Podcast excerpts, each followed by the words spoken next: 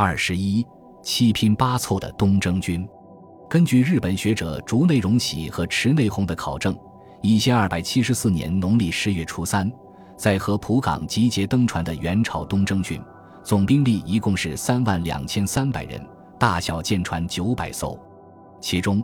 战斗兵员两万五千六百人，外加高丽的艄工、水手六千七百人，两万多人的战力大致可分为两大集团。一是元朝的蒙汉诸军，共两万人，其中四千五百人来自元朝设在高丽海西道的屯田经略司部队，五百人是红茶丘的直属部队。为了充实这股兵力，在南宋前线已经捉襟见肘的忽必烈，忍痛从国内抽调了一批屯田军、女真军和水军，共一万五千人。另一集团是高丽将领金方庆等人统领的五千六百名高丽军，蒙汉诸军是东征的主力部队，然而战斗力委实难以准确评估。原属新都的四千五百人中，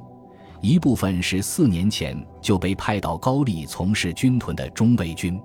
中卫是元朝中央的禁卫军，原有左右两翼，后改编为左、中、右三卫。侍卫亲军本是忽必烈即位后，从各地军队陆续抽调的富强才勇、兵力壮锐的士兵组成的，因此这部分军队的战斗力应是不错的，但不会超过两千人。这四千五百人中，应该还有一部分蒙古军，否则按惯例，史籍不会将这支军队称为蒙汉军。《元史·本纪》记载，一千二百七十四年农历十一月。也就是第一次东征结束后，忽必烈下令召征日本忽敦、忽察、刘富亨、三梅河等副阙，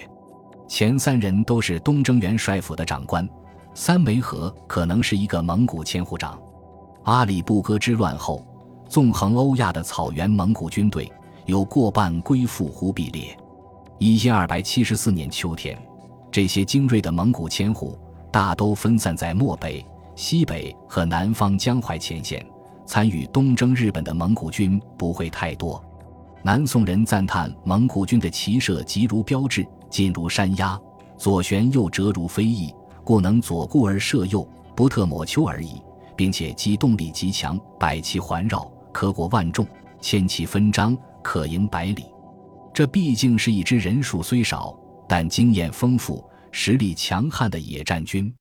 元军中另一支来历分明的部队，是原南宋襄阳守将吕文焕下属的生劝军。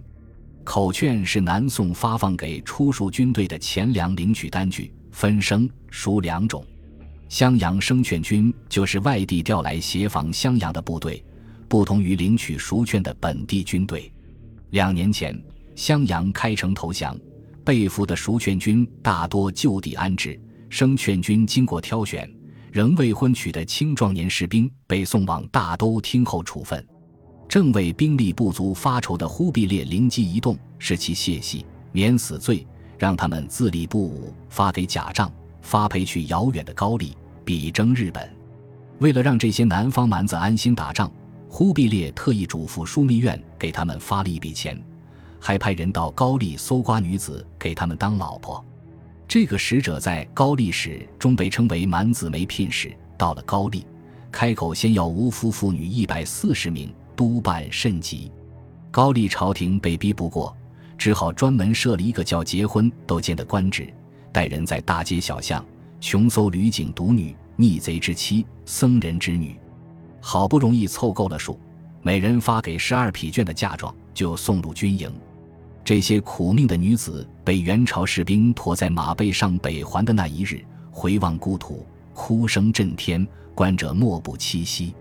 忽必烈从国内新调来的一万多名援军，其中很多当时这些或新婚燕尔，或翘首以盼的南宋归附军。这样一支七拼八凑的蒙汉诸军，有日本学者评价是以百战磨练的纯蒙古人为中间。纠合今日满洲和辽西方面的中国北方民族编成的精锐之师，未免有望文生义、自抬身价之嫌。不过，客观地说，这样一支军队的战斗力依然十分值得镰仓幕府正视。